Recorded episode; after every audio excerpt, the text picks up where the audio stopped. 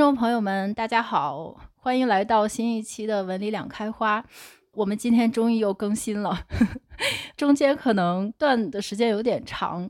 我呢，刚刚从一个有点长的旅行回来，反正现在是玩够了，但是也带回来了欧洲的新的流感变种。而且这段时间魏老师也经历过了杨过的洗礼，顺利阳康。所以虽然我们中间断更了比较久，但是我们现在都已经比之前结实了很多。我又可以准备被魏老师洗脑了啊，不是洗脑，烧脑。那么今天聊点啥呢？嗯，那今天呢，我们觉得快过年了，所以大家可能又要开始写年终总结，写一些来年规划。那我们又开始看到各大的机构有一些来年的展望啊，来年的开年预测、未来的远景之类的。所以说，虽然在某些年份和某个时点，就不管我们自己做规划还是机构预测，总会有一些悲观的预测，但是基本上结尾总会加上一句。总体向好，我们的行业啦，不管是行业、社会、经济、人类文明，都还是按照原计划前进的，总会给我们一种这样的感觉。当然，作为人类，我们对人类发展这件事儿肯定是 all in 的，所以既然 all in 了，肯定也没有办法不看好。所以呢，大部分时候我们判断经济、行业、社会发展的时候，总会觉得道路是曲折的，前途肯定是光明的，所以未来一定是越来越好，文明一定会越来越进步。我们的技术发展也一定比现有的技术更先进，啊，人类呢一定是朝着一个更高级的目标进化，好像一切都有一个目的，有一种秩序，好像我们在冥冥之中都应该朝着某种宿命更好的目标前进。但是这个事实真的是这样吗？所以今天呢，和魏老师一起，那我们趁着快过年了，赶紧给大家来点负能量，聊一聊未来这件事儿。嗯，那首先呢，想先问一下 Will 老师，喜不喜欢展望未来这件事儿？你觉得世界真的有一个目的吗？我觉得你这问题可能要我说的话，可能你也知道答案，大家也知道答案。嗯，就是我其实特别不喜欢的就是展望未来。就，嗯，其实我记得我们原来聊这个播客的时候啊，就是私底下还说过，就其实这种播客也好，或者文章也好。可以分两类，有一类是讲未来，对吧？讲未来跟大家的关系，或者讲未来的发展趋势。嗯，然后另一类播客呢，就是咱们这种，就是 很少讲未来，总是讲，比如说，不管叫第一性原理啊，还叫事物的本质，还是叫什么，就是感觉是一种向下，比如说向下更深入，或者甚至是向后。我说的这个向后是指的。就有点像倒退嘛，就是你追寻事物的本源，不就是等于逆流而上嘛，对吧？找到它以前的状况，所以我觉得这就是俩方向。然后，那自己反思一下，就是那为什么不愿意讲未来，或者不愿意讲趋势呢？可见就是不相信嘛，对吧？就是就像那句俗话说的，你是因为看见所以相信，还是因为相信所以看见？对吧？我觉得那个喜欢预测未来，也不叫预测吧，就喜欢做出展望和喜欢做出一些对未来的一些预期的人，其实他们往往也是对的，但是他们的这种对，其实大概就是因为相信所以看见，也是一种自我强化。嗯，但是可能这世界上就有另一种观点或者价值观或者一种行为方式，就是不愿意去预测未来，或者不愿意对未来进行展望，而就喜欢。这个事物本来是什么样，它就什么样，然后它的发展全都是自然的，就像我们这个经常人会讨论最多的问题就是。生命到底有没有意义，对吧？人到底有没有意义？嗯，然后最后结论，我觉得往往大家都是还会承认说，可能不一定有意义，就是人的生命不一定有意义。嗯，只能说不一定吧，也说没有，是不是太极端了？嗯，所以我觉得至少我自己是这种类型，我猜测应该你也是吧，但是可能就跟这种目的论或者趋势论或者未来论的这种感觉就不太一样，嗯。对对，没错。我虽然不知道是不是这个展望这件事儿，就是是从什么时候开始的。就算是在这个工作当中，从我有记忆开始，或者说从刚工作没几年开始，就是年年有展望，好像这个年年展望，这个展望才是这个今年工作的重点。我不知道是不是就自从有了目的论这件事儿，然后大家才开始有了展望这个行为。但是我觉得。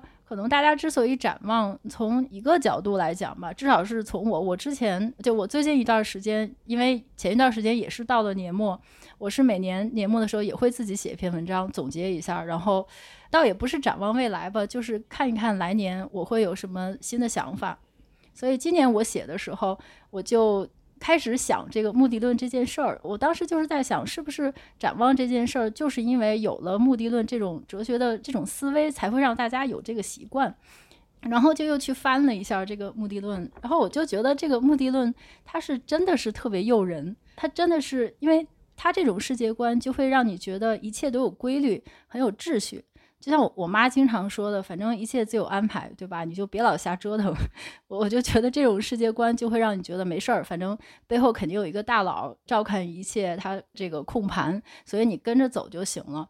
所以呢，我觉得目的论这种观点吧，或这种世界观，它最具有魔性的点就在于这个目的这个概念，它就是告诉你，任何一种存在或任何一种行动，一定会有一个目的在里面。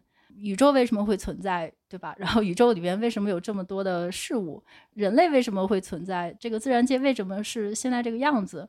或者我们这个社会经济为什么是这么一种发展状态？它一定是有一个提前设定好的，能够帮助它生存的，能够达到某种福祉，就是更好的一种目的的一个目的在后面。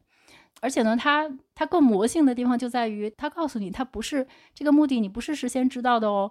它不是说在你行动之前就存在了，你是感觉不到的。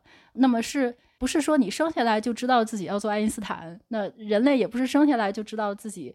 这个是要进化的，所以说，那这种目的是一种在过程中才形成的目的，就是说你到了那个目的，你才知道这个目的是什么。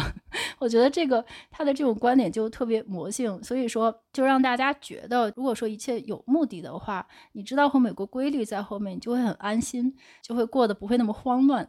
嗯嗯嗯、呃，我觉得你说的这个内容啊，最早我自己的感觉是什么呢？其实。呃，我自己的一个判断就是这件事儿本质上是个价值观，嗯，就是关于比如说世界的目的或者人生的目的，或者或者像你刚才说的，如果这个世界有一个规律，那是不是我们生存起来就没有那么担心，而是说觉得一切都应该向前进或者向好发展？其实我觉得这件事儿 核心的一个问题就是人会有价值观，也就是人首先。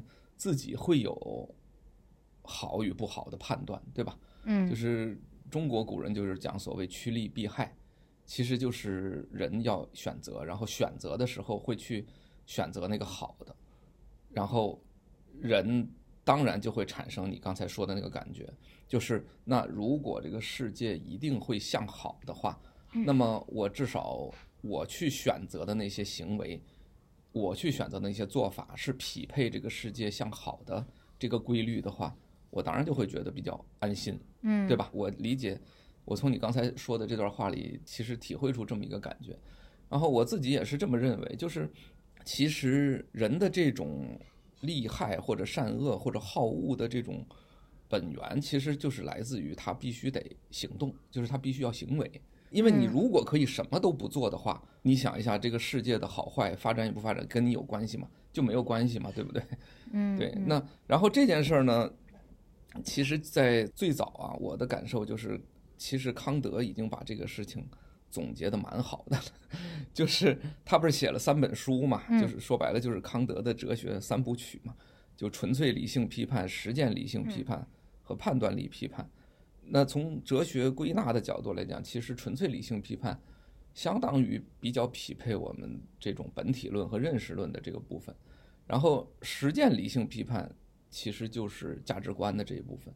然后呢，这个判断力批判呢是讲的审美，也就是美学的这部分。嗯。然后你会看到这三个里边，其实就是实践理性批判，它跟我们的价值观有关系。那两个东西其实严格意义上说。都跟价值观关系不是太大，然后康德用的这个词就特别的精准，它叫实践理性批判，就是说你人一定要有行为，对吧？你才有价值观。也就是说，人之所以有价值观，是因为他要行为，他要他要做动作，就不管你是打工还是创业，你还是娶妻生子，所有的一切你因为要有这个行为，所以你就要有价值取舍。其实本质上就是这么回事儿。那人的行为的目的，如果是要有价值取舍，要有趋利避害的话，那他默认的认为说，这个世界应该是一个向好的一个方向，这个是一个人主观上的一个合理的选择，对吧？我觉得就是这样。就是如果一个人笃信这个世界一定是越来越差、越来越灾难、越来越坏的方向发展，那么他的行为的准则是什么呢？就完全丧失了，就就彻底崩塌了，对吧？就是道德层面就彻底。对，那最好躺平，啥都别干。对对对对，所以我觉得，其实我自己的观点，我觉得可能大部分人也都是这个观点，就是如果是认为世界有目的或者这种目的论的这种哲学观的话，其实就是人自身的目的论或者自身的价值取舍的一种投射。那它确实是不一定有道理，对吧？因为世界的发展、嗯、世界的运转，它不是依赖人的价值规律而运转的，那肯定是反过来，对吧？就是先有世界，世界在那里自在的运转，嗯、人是根据这些东西去认知，然后才产生自己的价值，然后才去行为的。所以我觉得真正的规律一定是这样，但是我们没法阻止人去根据自己的好恶和价值观去判断这个世界的走势嘛。对吧？嗯，我自己的感觉就是这样，所以就是你就是以己度人嘛，你可以这么说，就是就是用自己的价值观去判断这个世界发展的方向啊。没错没错，特别同意。然后这边先跟大家道个歉，因为我流感还没好，肯定中间一直咳嗽。我觉得现在我这个嗓音，我自己听着都别扭。对，然后刚才魏老师说的说的这个，我觉得我特别同意，尤其是刚才你讲那康德的实践理论，嗯，就实践这件事儿，它确实实践的直观的表现，其实就是人的行为、人的行动，这个我非常同意，因为就在他之前，其实亚里士多德就话说这个目的论也是从亚里士多德过来的嘛，他其实就是为了解释这个万事万物为什么行动。就是你这这为什么动？然后你总得有个原因，然后他就归纳出几个原因，比如说是因为它的材质，因为它的这个形式，然后因为它的动力等等。然后呢，最后一个原因他就归结为目的。所以说，其实这个目的论就是从他那个目的因来的。嗯，那那刚才这个魏老师说的也，我觉得也特别同意，就是那目的这件事儿，就是确实是一个行动它的一个指引方向，但是这个目的是谁定的呢？当然，之前中世纪神学的时候，肯定就是上帝设计的。但是等到这个科学发展，上帝已死之后呢，取代上帝的就是各种各样的规律，就是比如说历史规律，然后历史为什么会进化演化，然后经济为什么会有周期，就是这些规律，嗯，还是人类以很大程度上要依赖这些规律才能够行动，然后那么才能够就是生存下去。那但是问题就来了。也是我们今天 想讨论的重点。一会儿想请魏老师举几个明确的例子，因为到现在为止还是比较抽象。就是说，目的论，刚才魏老师也说得很清楚，它其实是一种反直觉的，怎么讲呢？价值观也好，世界观也好，它和现实是不匹配的，它属于我们认知层面的一种观念。那么，它会给我们造成一些什么麻烦呢？或者说一些什么误解呢？就是举个例子。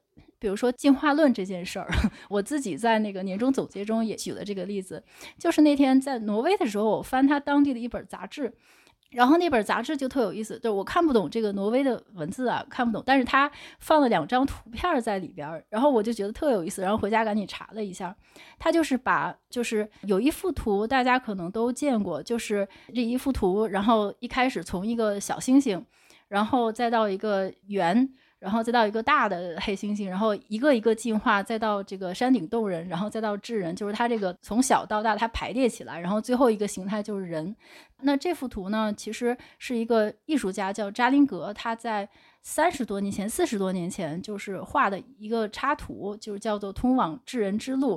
他的意思就是说，嗯、呃，那么人类就是这样进化过来的，然后人一定是这个最后的终极形态。然后那个 杂志上又画了，又附了另外一个图，然后呢，那个图就是它其实是这个赫胥黎在一百多年前画的另外一张图，它叫做“人在自然界的位置”。其实它的这个文章表达的意思就是说，你这个咱们都很熟悉的这种能代表人类进化的这张图，从小到大，它其实是这个扎林格他参考赫胥黎在一百多年前画的另外一幅图，他自己参考然后设计出来的。然后这个赫胥黎这张图呢，其实人家。就他并不是想表达人是进化的终点，他只是在比较一下各种灵长类动物 的骨骼大小。他说猴子的骨骼就是小，然后这个大猩猩的骨骼就是大，那人的骨骼就是更大。他只是比较了一下这个骨骼大小，然后就被扎林格改了个名字，然后设计了一个史上最强的迷因，就是这个生物是有等级的。这个物种是按照线性进化的，下一个肯定远远比上一个更高级。然后人类因为这个身负重任，有着冥冥之中最大的一个目标、终极目的，所以它一定是在这个生命之树的树顶上。但实际上，这个只是一个迷因。那么人类之所以进化到现在这个样子，它可能就是这么来了。就是它，其实生物的进化它根本就没有计划，也没有什么终点，也没有什么远见。比如说，我们经常说为什么鸟有翅膀？那那因为它为了能飞，所以它长出了翅膀。这就是一个目的论的说法，就是一个不太正确的表述嘛。因为这个生物的演化，它一切呢，我们在聊这个自私的基因的时候也聊过，其实它只是当下的这个细胞这个基因为了适应当下的环境，它就发展出这种形态了，然后。一个接着一个就变成了现在这个样子，所以你要非给它安一个进化的这个词儿再上去，那你就会，那么这个就变成了我觉得现在人类历史上 迄今为止认知层面上的一个最大的迷因。我觉得这个可能就是一个例子，就是说为什么我们觉得展望这件事儿，它实际上是一种就是跟现实是相反的，它是一种反直觉的。那魏老师有什么具体的例子，或者说你你觉得这个如果大家就这种反直觉的观点会给我们带来什么样的误解？嗯，OK，呃，我觉得你刚才提的这个例子就挺有意思，就是，呃，因为你也提到了自私的基因嘛，实际上就是一直以来所谓进化论和演化论这两个词的翻译，不就构成关于目的论和非目的论的这个争论嘛，对吧？就是有目的论的人，可能他就会习惯于把 evolution 叫进化论。就是因为他在他看来，比如从大猩猩到人是一种进步，但是就像咱们刚才说的，所谓的进步是人的价值观层面的认知嘛，对吧？因为人比大猩猩厉害，人能比大猩猩做更多的事儿，所以我们就认为它是进化。但实际上，从这个理查德·道金斯所讲的这个自私的基因这个角度来看，实际上这一切无非是被。外部的环境塑造的，对吧？它就是基因只是在那里自我复制，然后经过自然的筛选，有一部分基因活下来，另一部分基因死了。至于这个基因为什么会存活下来，它对现实世界的这种适应，未必一定是符合人类的这种行为的价值观的优劣嘛，对吧？嗯，它完全有可能就是一种。你不管它叫是一种基于基因突变的一种偶然，还是被外部世界所塑造的一种一种结果，总之它不是自己有目的进化成那样的，它不是自己有目的发展成那样的，对吧？这种完全是一个自然生长的一个态势。我先举个最简单的例子哈，就是可能甚至有点太小了，就是孔雀开屏。嗯，就是可能大家都知道，就是说人人看孔雀开屏，其实就是因为它好看，对吧？所以人会觉得说，哎，孔雀开屏就是美。但是其实呢，孔雀开屏呢，它确实有三个作用。就我们不能说它三个目标，它确实有三个作用。第一个呢，是吸引这个异性，也就是在繁衍的过程当中，它是有这个作用的，就是可能会让这个异性雌性的孔雀看到它，不管它传递了什么信号啊，因为。美这个东西恐怕也不是孔雀能看出来的，就是不管它传递了什么信号，总之是有在繁衍过程中有作用，这是第一。第二呢，实际上就跟很多动植物一样，就是孔雀开屏的那个样子，不就就是好像长着一千只眼一样嘛，对吧？就我估计我们的千眼观音可能也从那个来的，就是它有一个很强的作用，是吓唬天敌或者吓唬敌人，对吧？所以你看，你从美学的角度来讲，那就说明吸引异性这大概率也不成立嘛。嗯，对吧？因为 就是在异性看来是美的，然后在天敌看来是丑的或者可怕的。对，这个从审美的角度来讲，价值论或者目的论的这个结论也不成立嘛。然后第三点呢，实际上是孔雀在受到某种外界的刺激，产生那种惊吓或者说这种恐惧的那种反应的时候，它也会开屏。所以也就是说，跟外部这种对手，比如说不管是异性还是敌人都没关系，他自己受到某种刺激，他也会开屏。那也就是说，这是完全一种生理上的本能，对吧？所以你看这三种东西，呃，存在于一身，就完全证明说，你如果是以一种目的论的角度说，孔雀开屏是为了什么？这肯定是完全不合理的，对不对？那那只有人类，因为你形成了特定的审美观之后，你觉得那个孔雀开屏的那个样子是美的，然后大家会从这个角度去描述，说孔雀开屏啊是多么多么美。其实说实话也真未可知，比如两千年前的人。还没有现在的这种文化程度，说不定看见孔雀也很害怕，对吧？这 这完全有可能。这么多眼睛。对啊，完全有可能。所以我就觉得说，就这种日常生活的例子吧，也特别反映出来，就是人其实他总是以自己的目的或者价值观或者说审美观去判断现实世界。你说现实世界的哪些是美，哪些是丑，哪些是好，哪些是坏，其实那都是现实世界自己长出来的，真的是跟人一点关系都没有啊。对。然后呢，这个例子当然太小了点儿了啊。然后我就提起这个话题呢，我就想到一个很多年以来一直想说的一个事情，也跟咱们这个文理和 Web 三有关系，就是关于比特币，嗯，Bitcoin 这套系统或者这个东西这个事物，它是一个什么特点？就它是我们想象的那样说，我们认为它有价值的吗？或者说它是一种人类更好的货币吗？或者说它是用来颠覆这种美联储不负责任印钞的这种秩序的吗？其实我一直从来不这么认为。我觉得这件事情就跟我们刚才谈的这个目的论其实是完全相关的，对吧？就是我们赋予比特币的各种想象、各种目的论、各种价值判断，都只不过是我们人类主观的判断。嗯，如果你认为比特币，这种东西的诞生就是你的那种目标或者想法的话，就跟你认为生命是进化，逻辑是一模一样的，嗯，对吧？就你认为新出来的这个东西，然后它影响力大，然后它满足了你的价值诉求，所以它就是好的嘛。其实就这个，其实就这个逻辑。实际上，在我看来，从来都不是这样，因为我自己是个搞技术的人，我可以说一下，我在最早。原来介绍过啊，就是当时二零一四年左右才看比特币的这个论文，其实可以说挺晚的了，因为比特币创世区块都挖出五年来了，对吧？但是因为我自己是个搞技术的，我是会从技术的视角去看这个论文，从头到尾看完之后，我就会觉得，哎呀，这个系统设计的真不错，它特别合理，然后就作为一个系统而言，它的设计确实是相当棒的。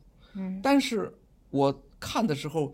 从来没有任何一个角度能让我感受到后来大家赋予的它的那些意义，比如说一个更好的货币，或者颠覆美联储的乱印钞，或者说它有一个什么共识，甚至是激励，就是连这些东西我都没有看出来，我就认为它就是一个特别好的系统。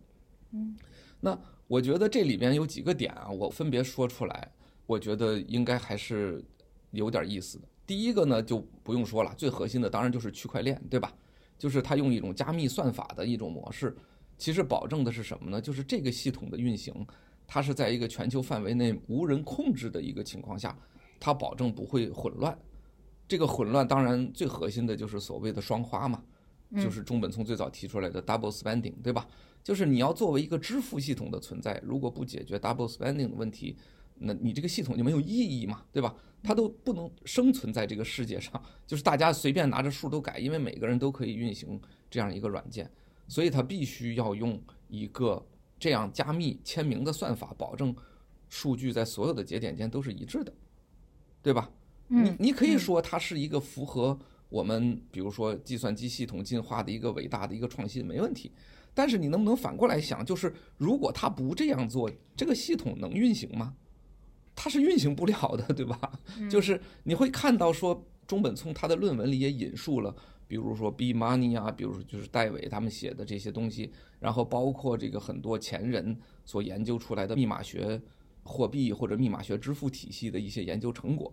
但是那些系统为什么没有出现呢？就比特币是人类历史上第一个运行着的这种加密货币的系统，原因是因为。他搞出了区块链这套东西，才能够让这个系统运行起来。不然我运行我的电脑，我的电脑也是 Mac，你的电脑可能也是 Mac，咱俩这电脑有啥关系吗？它构不成一个系统，对吧？所以比特币这套区块链的系统，其实就像理查德·道金斯所讲的自私的基因那块，就他先得保证自己能存在呀，对吧？其他的一切都是次要的。是不是可以这么理解？OK，这是第一点，然后这是从纯技术的角度，然后第二点更有意思的就是，比特币需要出块挖矿来产生这个 Bitcoin，对吧？就是一开始的时候是五十五十个 Bitcoin 一块，对吧？然后缩减成二十五个，缩减成十二点五个，这个待会儿我们再说。那么很多人把这个东西理解为 incentive，对吧？就是说，你要把这个激励给到大家，所以大家就来挖了。但是，首先从价值观的角度来讲，这个不成立。为什么？因为如果比特币的价格是零，那你 incentive 一万和一百万，甚至一个亿没有区别嘛，对吧？因为乘以零都是零，所以这完全是一种反果为因的解释。就是说，因为比特币现在有钱了，所以大家挖它能赚钱，所以大家去挖。嗯，其实这件事情从系统的角度来讲，完全不是这么回事儿。我们还是像刚才那第一个问题那样，我们反问一句，就是如果不挖矿，请问 Bitcoin 从哪里来呢？对吧？就这件事情，我们在《货币灵魂三问》里提出过，就是它的算法层面的逻辑，对吧？就是你这个 Bitcoin 从哪里来？因为我自己搞金融科技的，对这个东西体会特别深。就我当时看到 Bitcoin 的论文的时候的第一感觉，就觉得说，哦。这是必须的，因为如果你不创造一个挖矿产生 Bitcoin 或者 whatever 形式，就是必须从系统内部产生 Bitcoin，那么你会是一个什么样的系统呢？我们原来讲过 Swift，对吧？也讲过稳定币的支付逻辑，那就是说，如果你没有一个内部产生 Bitcoin 的机制的话，你的这套支付系统就会像 Swift 或者像稳定币一样，你需要一个外部的输入。对吧？就是我得有法币世界一个美元放进去，然后在 Bitcoin 这个领域这个系统内生成一个 USD 的符号，它就可以支付了嘛？对吧？就是比特币作为一个点对点支付系统，它必须得有 Bitcoin 可支付，它的系统才能运转。那么，如果你不创造这种内部挖矿的机制的话，你的比特币的系统运行起来的时候，它是一个空的系统。必须依赖外部的输入，coin 它才能够产生第一笔交易。嗯，那这样的话，这个系统没有意义嘛，对吧？你就等于说我用区块链技术建立了一个新的 Swift，就类似于这个意思，嗯，对吧？所以实际上这个系统它要活起来，就是它能够产生生命的第一步，就是它必须挖矿。嗯，它。必须用算法的方式，用出块给你算五十个 Bitcoin 的方式，这个系统就火起来了。也就是第一步是区块链，是让它有生存的条件；第二步挖矿是让它产生生命的那一个瞬间，就是创世区块，对吧？所以我一直特别不喜欢用 incentive，用激励这个词，因为这个词完全是一个价值观层面的。循环论证嘛，对吧？嗯，所以我觉得，在我看来，那 Bitcoin 的这两个设计就是天然的。就你不这么设计，你应该怎么设计呢？对吧？你可以创造出一个新的东西来嘛。你如果厉害，但我没有看到，因为一个系统它能够生存下来，这两个就是前提。嗯，然后第三条最有意思的就是四年减半嘛，对吧？这件事情其实在我们的货币灵魂三问当中也提出过，就是这世界上应该有多少钱？那就是，你作为一个支付系统，你的这个内部的这个 Bitcoin 又不是以外部的美元映射进来的话，那么如果你设计的是一个无限通胀的机制的一个 Coin，请问大家如何拿它来做价值尺度来完成支付呢？对吧？嗯，就是它是一个无限膨胀的这件事儿，我们在信用货币体制里说过啊，就是信用货币可不是说无限膨胀的，它是根据经济运行的需要产生的，对吧？这是我们说的信用货币体制的那个灵魂第一问。OK，那你现在不是信用货币体制，没有问题。然后你的产生机制也已经定了，就是挖矿。那请问它应该有多少呢？嗯，无限膨胀的话，大家不就无法拿它能够相信它作为价值尺度了吗？对吧？嗯，所以你一定要有一个初始的限制，就是它是总量是固定的，最多达到多少。在这种情况下。我们分析过，就是它未必能匹配经济的增长，所以它不能 cover 全世界所有的货币。但是作为一个支付系统，如果它有一个固定的，不管是叫汇率也好，还叫一个固定价值也好，这个支付系统是有意义的，嗯，对吧？对，就像现在这样，就像此时此刻这样，一个比特币换五万美元，还是换一万美元，还是换五千美元，这个完全不重要，重要的就是它必须要有一个总。量固定，这是这种算法货币的前提，嗯，对吧？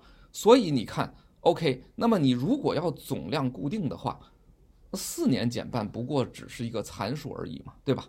嗯，四年除以二和八年除以三，这有什么本质的区别吗？你就算是每四年是前边的百分之九十九也没有关系，因为根据数学的算法，只要你小乘数小于一，它一定收敛就够了。对吧？所以四年减半，说句实话，这个大家也都知道，那可能就是拍脑袋，定个数嘛，对吧？那我是两年减半还是八年乘以三分之一，这个重要吗？不重要。所以其实整体的这个逻辑，我们从前捋下来，就是区块链，然后这个挖矿、出块挖矿以及四年减半这三个东西，它就做了一件事儿，就是它保证比特币。作为一个系统，它能活在这个世界上，能够生存，能够生存，能够生存。它就跟道金斯说的，基因反正就在那儿，呃，分裂、分裂、组合、组合、分裂、分裂、组合、组合。但是反正你不就是基因就是 ATCG 嘛，对吧？就这四个碱基对，反正就弄呗。出来的这个东西，你只要能生存，你总有机会。你你最后长成什么样其实不重要，对吧？那比特币当然它不是碳基生物。所以它不可能是没有设计的，嗯，这一点是肯定的，对吧？那谁设计它呢？就是中本聪。那中本聪设计它是什么呢？那中本聪人都消失了，对吧？我我是问不了他。而且中本聪实际上在后来，因为它并不是光通过这一个论文，呃，传世，它其实在比特币社区里有大量的交流，它也反映出来，比如说，就像这个创世区块那句话一样，对吧？你当然可以认为说中本聪是。也是反对这个美元霸权的，或者也反对信用货币，你可以这么认为，没有关系。但是你去看比特币的设计，你会发现说，OK，你不用这么理解也没问题，嗯，对吧？比特币的设计就让这个系统能够正常的在世间运行，就像诞生了一个新生命一样，我觉得是完全没问题的。然后，当然这里边还有很多细节啦，就是其实比特币还有第四个特征是辅助前边我们说这个特征的，就是它会有一个哈希的一个算力的一个评估，也就是它在保证十分钟出一个块儿，对吧？因为算力大了以后，你出块的频率会提升，那那样的话，你的那个货币总量不就都会变嘛，对吧？所以它还会有这样子一些精妙的机制，就是每一段时间每出多少个块儿。重新平衡一下算力，让这个东西又控制十分钟，这样才能达到所谓的四年减半和两千一百万枚，对吧？就像这套配套的机制都是存在的。就你会看到它所有这套机制的设计的目标，就是一个目标，就是它能生存。嗯，它不是为了满足我们任何人的什么价值观，对吧？那是我们看到了这种生物之后。我们赋予它的价值观，就跟我们看到孔雀开屏，我们认为它美是一样的，一样的，嗯，对吧？所以我觉得从这个角度来讲，其实比特币的产生和发展，它恰恰是满足了这个世界是没有目的的。所以有时候我真的也会抒发一下情怀，就我认为真的是比特币，大概是人类有史以来创造的第一个硅基生命。我觉得可能很多人有这个观点，但他们的观点不是像我这样站在一个 negative 的一个非目的性的角度去论述。但是我是真正发自内心的认为说，因为他的创造就像。上帝创造人一样，嗯嗯，他其实就是人类的第一个硅基生命的创造物啊。我大概说这样的感受吧，嗯。太精彩了，我觉得这个例子特别有意思。嗯，这真的是比特币，真的是太经典了。我觉得它就是个筐，真的是什么目的都能往里装，而且。其实就是刚才魏老师讲的整个过程，我觉得特别清晰，特别听的时候我非常有感触。其实它每一步真的就是一个自私的基因，每一步纯粹就是为了整个这个系统。它既然已经这个 idea 已经出来了，那它能够运行下去，或它能够实现出来，那么每一步呢，就是为了自己，就像基因一样。那么就是大家说，为什么鸟能长翅膀？是因为它能飞？其实也许并不是这样，就是鸟可能是它到了某个寒武纪，到了某个这个时期，它为了能够就是到更高的树上去找到食物，它就是把这个是吧，骨骼又延伸出来，长了个翅膀，其实就是为了适应当时的环境等等。所以我觉得这个例子真的是特别的经典，就是说人类的呃这种赋予意义的能力，就是这种认知。嗯，也许就是因为这个人类要不停地在各种客观发展的科技也好，现实世界也好，它要赋予它的意义。所以你如果赋予了意义之后，人才会有行动的原因。就像比特币，那如果说如果说我们这个比特币只是存在于中本聪的 white paper 上。然后，那么如果说人类，嗯，就是反过来说，如果人不赋予它各种各样的意义，比如说打倒美联储啦，拯救人类的这个货币体系啦，拯救人类这个整个的这个世界等等，那么也许就不会有大规模的人来行动起来去支持它，或者说研究它。也许比特币到现在也只是在 white paper 上，或者是可能也最多也就是在这个这个论坛上大家聊一聊而已。就如果说倒过来，从另一个角度，就是因为不停的赋予这种奇怪的意义，就是没来由的意义，然后就会推动人往某个方向去行动。但是，但是这种行动其实并不一定是好事。我觉得现在的这个。就是 crypto 领域，或者是 Web 三领域，就甚至是包括任何的呃金融科技也好，科技发展的领域也好，就是因为人类的这种不停的赋予一些很奇怪的意义，才导致它各种大起大落。因为你的意义只是在一个时期内，也许是符合某种逻辑，也也许是能够就是怂恿一大堆人来来进行活动运动的这么一段时期而已。那它终会有。政委的时候，所以就是大起大落。我刚才就想到，刚才魏老师说这个比特币的时候，我就想到金融市场。我觉得真的是如出一辙，完全是一样的。因为大家前两天那个美联储那个就业数据，那个 CPI 数据出来的时候，我当时出来的时候，我就又有感而发。我觉得其实人就是这样，金融市场就是一样，它总是在，你想 CPI 数据，它只是一个数字而已。那么咱先不管它这个数字是谁定的，怎么来的，那它就是一个客观的事实，它发生了，或者它它出现了这个数字。然后金融市场呢，金融市场是会在什么时候才会开始异动呢？就是在这个数字出来之后，每个金融媒体、金融头条开始这个分析师开始对它解读的时候，就只要出现了解读，就是在解读那一刻，就是大家交易员就开始买多或者是做空，就是说大家其实都是在赌这个意义。或者说，那客观事实是什么？其实并不重要。就是说，人类就或者这个精神上它该怎么动，就在于你该怎么这个分析师是怎么解读它的。我我觉得这个就是特别有意义，特别有意思，就是一个客观现实和人类的意识层面的一个一个反差。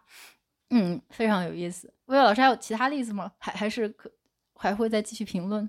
呃，我觉得，嗯，这事儿挺有意思的。我是。想先补充两个点吧，啊，就是刚才可能没有完全说完的，然后听你说的这个东西呢，又特别有感触。就是，呃，第一个点就是说，确实就是像你刚才说的，那如果不赋予这些东西意义呢，那么确实人就没法行为，对吧？那这也不行，对吧？就全世界人天天都躺着，这个肯定也不是我们想要的世界。所以说，一旦你希望有人有行为呢，那么这个你就得赋予它意义，这就是人类的这个固有的思维方式。嗯，所以我觉得从这个角度来讲，确实赋予意义也不是没用啊，就确实也是有价值的，因为它本来就是价值观的一个产生嘛。嗯，只不过是说。就像你刚才说的，就是当你赋予它意义的时候，因为这些东西过于价值观或者过于主观，导致这人的这种行为，不管是大起大落，还是说方向跟这个世界的本质规律发展并不匹配，就可能会导致很多的灾难性的结果嘛，嗯，对吧？嗯，其实我觉得这个是最主要的。所以从某种意义上讲，就是赋予意义确实不可或缺，但是。还是应该更多的去探讨本质或者第一性原理这样的概念，来约束一下人们的这个 这个意义。没错，就像我们说，我们到底应该怎么去用比特币这件事情，我觉得是可以深入探讨的。对，对，这是一个层面。然后另一个层面呢，也反过来也挺有意思的，就是就像比特币这样的系统，它归根结底不是碳基生物，就它不是由自然选择通过基因的这个。DNA 组合产生的东西，所以有一个不可忽视的事实，就是对于这样的东西而言，它的外部环境包括人类社会。就呃，我不知道这件事大家呃是不是好理解啊？就是基因的外部环境，大概你可以认为只有大自然，对吧？嗯。但是其他的，比如说像系统，或者像理论，或者像一个团体，或者像一个国家，它的外部环境包含。人类本身，对吧？嗯，就是这个比特币，它得有人用，它才产生那么大作用嘛，对吧？我们刚才说的比特币的这个基因，它的这个生存条件是得有人用，而且又不会用坏，对。所以实际上它的外部环境包含人类。然后呢，这件事情就像一个怪圈儿，就是那么人类又是那个喜欢赋予意义的那么一个群体。嗯，所以从基因选择的角度来讲。一个更容易被人赋予意义的那么一个系统，是不是更有利于生存呢？嗯嗯，这个也是大概率对的，对吧？对。所以这就是我们刚才说的，就是呃，像中本聪他后来又活跃了那么久，他可能就是在跟这些使用比特币的人在探讨意义。然后让他们更多的理解了意义，然后才会支持这个系统。所以我觉得这件事情也是挺有意思的，就是它会形成一个怪圈，就是当一个系统的外部环境包含人类这种喜欢赋予意义的生物的时候，那它本身也会把自己打扮得更有意义，从而获得更好的生存生存机会。嗯，对对对，嗯，对，其实就跟信息传播是一样的。就是我觉得我们大家总是现在之前也很多人都忧心忡忡的，比如我看过那个陈丹青和那个梁文道老师他们一个他们俩聊天儿，就是说 梁文道老师总总是这个忧心忡忡说怎么办呢？现在这个信息越来越碎片化，就是大家都离不开手机，离不开抖音。然后陈丹青老师就说：“嗯，那你要赶紧适应。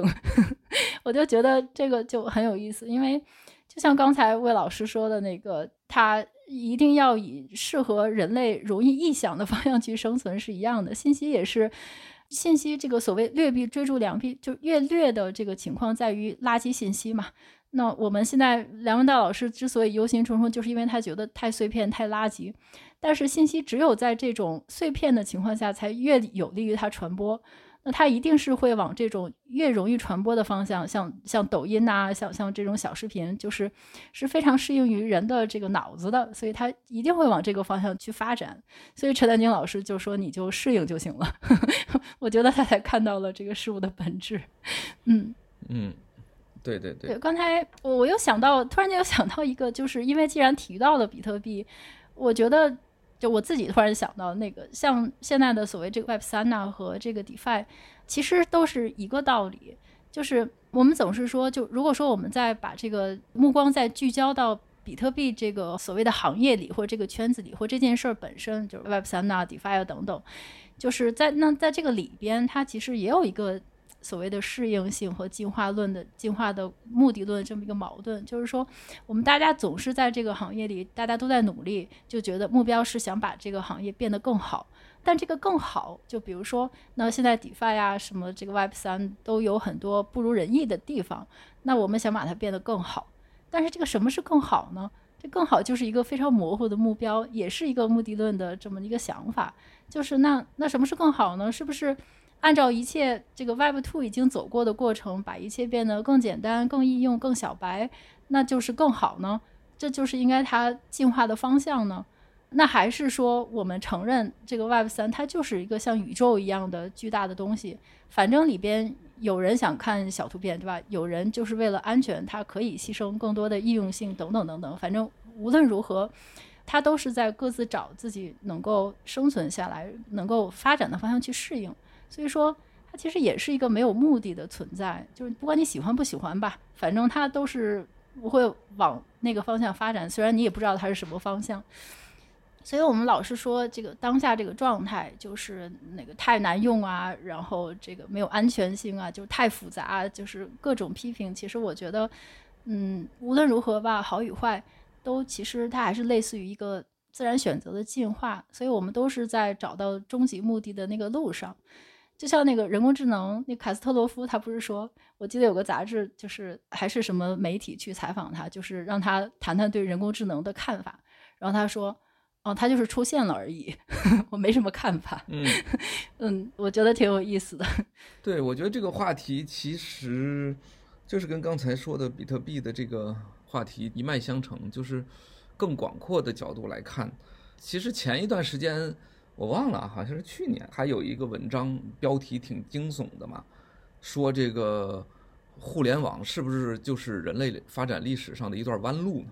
嗯，对吧？我不知道你还记得不记得，就是某种意义上来讲，就像你刚才说的，比如说，呃，这个梁文道跟陈丹青说的这种焦虑啊，或者说是不是垃圾信息才最擅长于传播或者复制啊，对吧？嗯，那从这个角度来讲，互联网也未必就不是人类历史上的一段弯路嘛，对不对？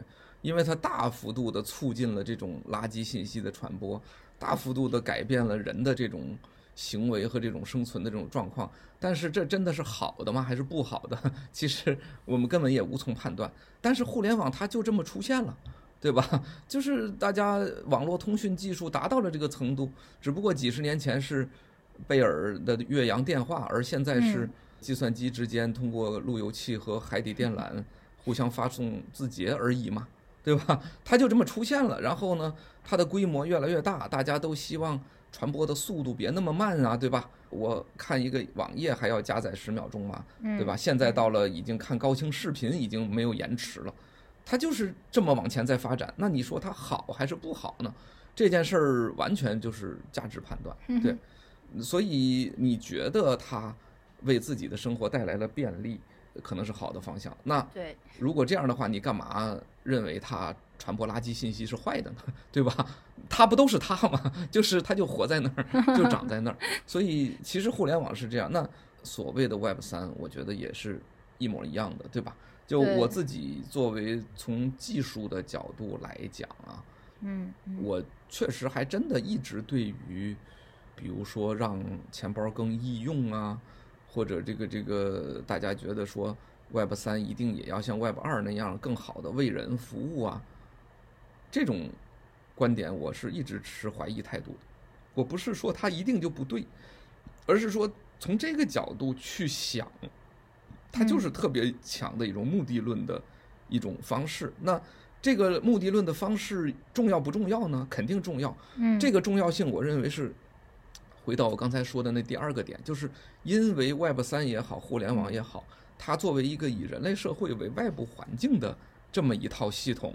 它能够被人的这种目的性的选择影响，这是很正常的。从这个角度来讲，当然有利于它的推广和它被人类所使用，这个没有问题。但是归根结底，他们自己作为技术、作为硅基的技术或者甚至生命而言，他们有他自己的规律，就是你一定要按照人类选择的那个方向发展。它有可能就没啥用，哎，就是你想那么发展，它最后也发展不起来。嗯，然后还是那个生命力最强的那一支，它才能够发展起来。是因为如果不按照那一支发展，它有可能就死了。所以你也就看不见一个更好的 Web 三了，对不对？嗯，对，所以其实你说今天我还看到很多人在那说，就是比如说像助记词，对，这么反人性的东西以后一定会消失，对吧？我觉得不一定，因为助记词它是它是密钥的一种体现而已，对吧？对，你你可以说它有别的体现，但是如果你是站在人类使用方便不方便这个角度论证，它一定会有别的体现。我认为这逻辑肯定是不成立，对不对？所以其实本质上就是这样，就是生命的发展或者是系统的发展，它真的就是遵循这种演化的客观规律，就是还是要它自身的特性。是第一的，因为它要它就是它的基因就这样嘛，对吧？你换一个，那就不是它的基因了，那你只是换了一个新东西而言，你并不是说这个东西通过演化发展到了那个新状态，这是完全两回事儿。对，所以我觉得现在我们看到的 Web 三应该向哪个方向发展？我觉得这件事儿确实，至少在今天，更多的回归技术本源，然后就说这个技术会有什么特点，会向前发展。我认为这确实还是重要的啊，因为它没有发展到那么直接的为人的目的或者价值服务的那个阶段，可能确实是没有。它不像 Web 二，而且你仔细回想啊，就是过去这二十年互联网的发展，其实本来就是这么一个过程，只是大家都忘记了而已，对吧？就是十几年前，当所谓互联网出现的时候，无数的企业、无数的人、无数的单位。希望他采用自己希望的这种方式为自己服务，对吧？嗯，比如说任何一个企业都说：“哎呀，互联网这东西好，我搭建一个网站，这样全世界都能看到我了，对不对？”就是这所谓企业的网站官网就这样嘛。然后最后发现说：“哎，你要不是巨头，你别这么想了，你赶快去上淘宝吧，对不对？就是你得是钻到他那个圈子里。”服从于人家的规律，你才能够发展起来，对吧？就我们今天所看到的互联网跟我们的生活那么紧密，服务于我们那么好，你别忘了，那不是互联网适合了你，是你适合了互联网，对不对？你现在拿这个手机就扫码。那二十年前你咋没扫码呢？对不对？因为那时候既没有手机也没有码嘛，就这么简单。所以说，实际上，呃，互联网服务你啥了？不就是你天天学习互联网，呃，学习按照他的行为方式去行为了吗？对吧？那你凭什么认为，到了 crypto 的时代，到了 Web 三的时代，到了区块链的时代，你还要重复以前的错误呢？你为什么不赶紧进入到这个圈子里，赶紧学习，赶紧去适应人家，挖空心思去想助记词应该怎么又安全又快速的保管，而不是整天想否定助记词，对不对？嗯，所以这个人类就是老是觉得自己的目的好像很了不起，自己的价值观很重要，啊，出来个新东西就 diss，到最后你就会发现，反正你永远都是那样，就是你听机器的，不是机器听你的。其实就这么简单。当然了，这个话题呢，客观说有点老生常谈了。但是就是我们从今天举的这几个例子，我觉得还是比较能够看出来这个特点的。对对，没错。等一下还可以聊一些其他的例子。嗯嗯，对，我们接着聊其他例子。我就想中间插一句点评一下，我觉得就是我们今天聊的话题特别能够反映出文科思维和理科思维的差别。嗯，就我举个例子，那个 AIGC 最近不是挺火的吗？你可以看到，所有的理科生都说：“你赶紧去把那个 AIGC 放到你的那个 browser 上，你赶紧用吧。”就是这个大学毕业生，我给你们一个忠告：赶紧学会 AIGC，赶紧学会这个 ChatGPT，不然的话，将来然后找到自己能够跟他相处的方式，以及企业将来怎么用你的方式，就这是理科生的这个评论。然后文科生就是一片一片恐惧，就是说。然后 AI 发展到这个阶段，人类文明就是将来很有可能就被他们这个是吧颠覆了，或者怎么样，人类会失去控制了。这就是文科生天然的会给他赋予一个意义，人类文明方面的意义，然后就开始开始害怕，或者要不就是批评 AI，要不就是害怕它。没有一个人，当然大家也会去用，但是没有一个人就是从这个角度，我赶紧适应它的角度 来发表这个评论，我就觉得特有意思。嗯嗯嗯。对，从你这个角度说，嗯，世界归根结底是属于文科生的，对吧？这个、就是人类，就是人类归根结底都是文科生，对，就就像我自己一样，就是就是年轻的时候可能特别理科，然后现在也整天反思点什么身份与契约呀什么之类的，就是归根结底可能就是人的本性就是找意义，对吧？所以就。呃，这是比较麻烦的一个事儿。对，文科生比较接地气，他比较这个离人的弱点很近，但是理科生他是反人，他的思维是反直觉的，对对对，反人性的，没事，你就直接说反人性就可以。嗯嗯嗯，对，确实这样，对，就是，当然这个话题其其实也是比较怎么说经久不衰的一个话题了，就人跟机器到底未来会是什么样？嗯，这件事儿确实是很难。现在的科技水平还很难说，嗯，这个只能放下不谈了。对对对，然后，但是我我在想另一个事情，就是，嗯，其实人他也会有这么一种本性，是说他也不一定什么事儿都秉承价值观，对吧？或者说秉承这个一种趋势或者未来的一个判断。嗯，就是我前一段时间就是看这个蔡志忠接受的这个一个采访，一个小视频。就是感受挺深的，我就觉得说，其实大家很多人还是骨子里还是有这种特色的。就我不知道这个群体是人多还是人少，但是就感觉说，其实有很多人他呃，确实也是就是价值观驱动少一点，而是本性驱动多一点，对吧？那个蔡志忠那段小视频，我觉得挺有感触的。他就说，他说我本性不为自己。这句话我觉得特别有意思，就是特别感触。就是他说我本性不为自己，对吧？那意思就是说，我做事情甚至连自己的价值我都不一定去考虑。嗯，我的本性就是追求那种本性。就他举的例子当然是说，比如说风为什么会吹，花儿为什么会开，对吧？嗯，他们是为了自己吗？他们甚至都没有生命，没有自己，对吧？就是他一切都没有价值观的角度。然后蔡志忠说的就是，那我就是喜欢画画，对吧？嗯、你说我画画是为了自己吗？嗯、你也可以说是，也可以说不是，对吧？嗯，很多人说的为自己，可能是一种价值层面的，对吧？那那我画画是不管是为了扬名立万，还是为了谋生，对吧？这是一种价值层面的。但是如果你画画就是一种内心的驱动，一种近乎于生物本能的驱动，就是喜欢拿笔在纸上。画东西的这种驱动的话，严格意义上说，就是连价值层面的东西都消失了，你仍然可以去做事儿，那这不就有点像自私的基因所讲的，或者我们说有点像一个硅基生命那样，对吧？嗯，就他连自我意识也没有的，他并没有一个目标。然后我觉得其实可能很多人其实有可能是会秉承这样一种本性。我其实甚至猜测。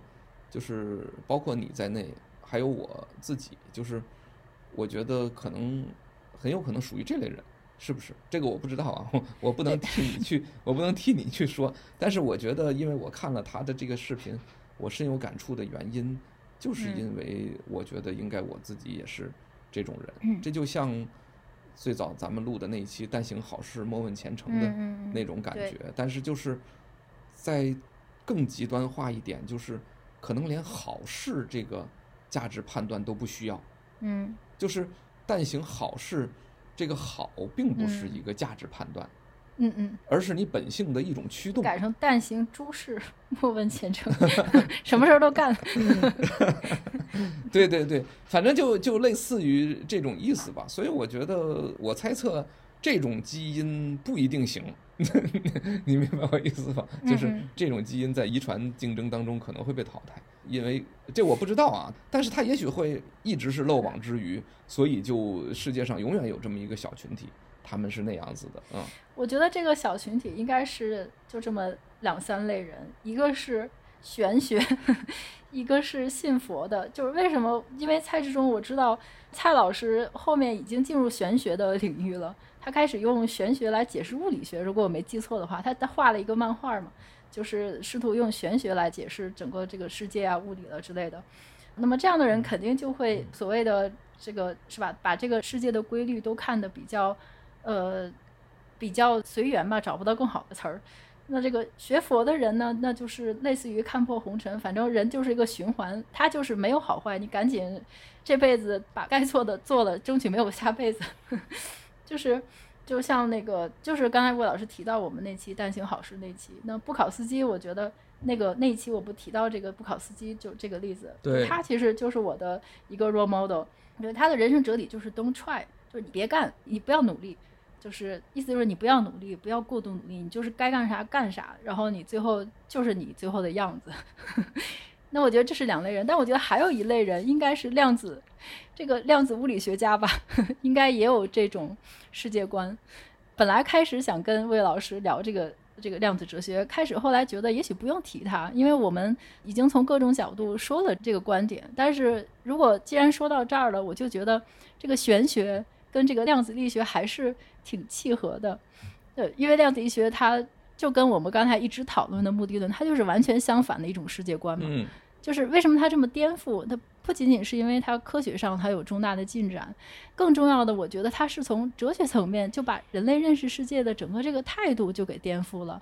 它就是告诉你，这个世界没有目的，什么先验的后验的都没有，它就是不按照因果关系运行，你一切都是概率，而且这个概率还是隐藏在这个宇宙的底层逻辑之中的。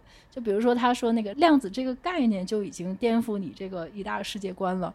然后你觉得时间是线性的、连续的，然后你你现在大脑放空了一下，走了一下神儿，这个你觉得是因为你走神儿了，因为时间还是线性，但实际上时间可能真的跳跃了，就直接从九点四十分跳到九点四十二分，中间没有九点四十一分。所以我对量子力学一窍不知，完全小白，我就是从觉得他那个世界观是非常有颠覆性的。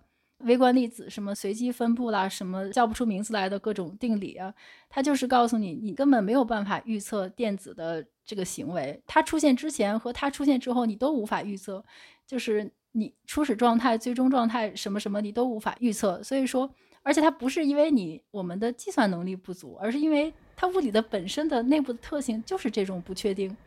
嗯，所以说它其实从根本上动摇了很多我们根深蒂固的一些想法。所以说，刚才魏老师提到哪些人会这么想？我觉得 量子物理学家是不是一定会这么想，也是比较玄学的状态。嗯，对，量子力学这件事儿，我觉得挺有意思的。小跑老师刚才的这种怎么说发散的一种遐想，其实我倒没有特别仔细想过。对，因为可能我们站在理科生的角度，就是看量子力学的时候，往往就看它的这些特点，就是确实从。小跑老师刚才说的这个内容来讲，我觉得因果律它是个很重要的点，就是普遍人们还是认为说量子力学跟我们逻辑上认为的那种因果律确实是很矛盾。然后那问题在哪里呢？其实现在大家也都还没研究出来。对，但是我觉得它可能是更底层的了，因为因果律如果都受到影响的话，那就。可能影响的还不光是我们今天说的目的论，就可能其他的一些规律都受到影响了。嗯、对，所以我觉得那就更有意思了。对对，不如我们哪一天对对专门找时间再聊聊量子力学，就可以了。一直想跟魏老师挖这个坑，嗯、一定很精彩。对对，对，对，那今天咱先不往下深挖。对对对对对对，嗯嗯，拉回来拉回来。但是我我补充你刚才说的这一点啊，我觉得特别有意思，因为你说大概有那么几类人。呃，会秉承这种逻辑或者这种行为方式，对吧？嗯，我理解是这样。然后我其实有个感触，有时候在想说，是不是我们想多了？嗯，就会不会是有大量的人，或者其实绝大部分人才是这样的呢？嗯，但这个我没法判断，因为因为我们就是我觉得我们这些可能平时想这些事儿比较多的人，可能也许觉得我们自己好像有点另类。但是其实这玩意儿也未必，就像你刚才说，这个蔡志忠他后来都已经用玄学去解释物理学了，他可能是走到极端了。那这样的人，我们当然就会认为他是小的群体。但是那个大的群体长什么样，或者说甚至他们并不需要去考虑这个问题，但是却用自身的行为去实践着这种规律呢？我觉得这个是有可能的。然后这就让我想起来那个，就这段时间过去这几个月，我不是在玩极客嘛。嗯嗯嗯嗯，就是，当然这里边我们就说平台名字了啊，因为我觉得，因为极客跟小宇宙是同一个老板，是吧？然后，所以我们就不算是宣传品牌了，你知道，就不那个打马赛克了啊。然后呢，碰到了一个呃，应该叫极友，就就是网友嘛，叫极友。嗯。然后呢，应该是一个小姑娘，我估计啊，应该是个小姑娘，啊嗯嗯嗯。然后呢，她就是好像很快的时间呢，就在极客里边，可能就是发帖，反正频率也很高，然后就受到大家关注，也很热闹，就类似于这个意思。嗯。然后呢，嗯，我们反正也有点互动。然后有一次，我都忘了是什么场景了，反正我就问他，大概的意思就是在极客里边。发这些东西是个什么情况？因为我甚至没有去问说你是为什么发，或者有没有目的啊？因为那个就是我只是问他说一个什么情况，嗯，然后他说应该是我估计他从十几岁就开始玩微博，然后玩着玩着也就成了微博的那种中微了，然后后来大概什么原因就是嗯，不管是觉得微博无趣了呀，还是觉得想换个新的场景，然后就不玩微博了，然后可能就来极客了，然后呢也是非常短时间内就是。就在极客里就挺热的了，挺火的了。嗯，然后我说：“那这你大概是什么情况呢？”他说：“我纯粹就是废话太多，就是脑子里就是天天想乱七八糟的事儿，然后就老想说，你知道吧？就是我就得找一个地儿呀，要能说。我以前玩微博呢，也就是为了我天天废话太多，我想在说废话，我就在微博说。然后后来我觉得微博没意思了，但我找个地儿说废话，就找到了极客，我就天天在极客说。”然后呢，然后他就自然的也就热起来。嗯嗯。然后我就在想说，其实这跟你刚才说的那个 “don't try” 就有点类似嘛，对吧？就是说，可能人有很多人，也许就实践的这种模型，就他并不是为什么目的。对。甚至可以说到，他不为自己。不是为了成为大 V。就是。对，就不是为了自己有什么价值或者什么目标。而是说，我就憋不住啊，因为我得满足我的这个倾诉欲。就像你说的那个，sorry，那名字我一下有点记不住了啊，就是 Don't try 的这个这个这个。不考司机。不考司机，对对对。你上次说的不也是这种模式吗？对不对？对。不管我一会儿这儿打一份这个工，一会儿我打一份那个工，我反正好像混的那个挺乱的。嗯。但是反正晚上回家我就拿起东西，拿起笔我就写，对吧？对。就是，然后我就听着特别有意思，因为咱们前边聊过这个不考司机嘛，所以我就看到说，哎，我说是世界上还有这样的人，因为我自己是那种其实特别没有。分享欲的，你知道吧？就是除了咱们这个播客之外，我也没有其他的地方，就是能够输出。然后我就在，就是特别很难理解，说世界上还有这样的人。但是就像你说的那个布考斯基这样的人，所以你看，也说不定这世界上的人是不是有很大一类，他们就实践着这样的模式，就他们并不为了任何的目标。所以我在想说，哎，这个好像跟我们也是一类人，哎，只是表现形式就是。展现形式不同而已，然后你判断他们的展现形式是从价值观的层面去判断他的展现形式的话，你可能就会认为这两个不是一类人。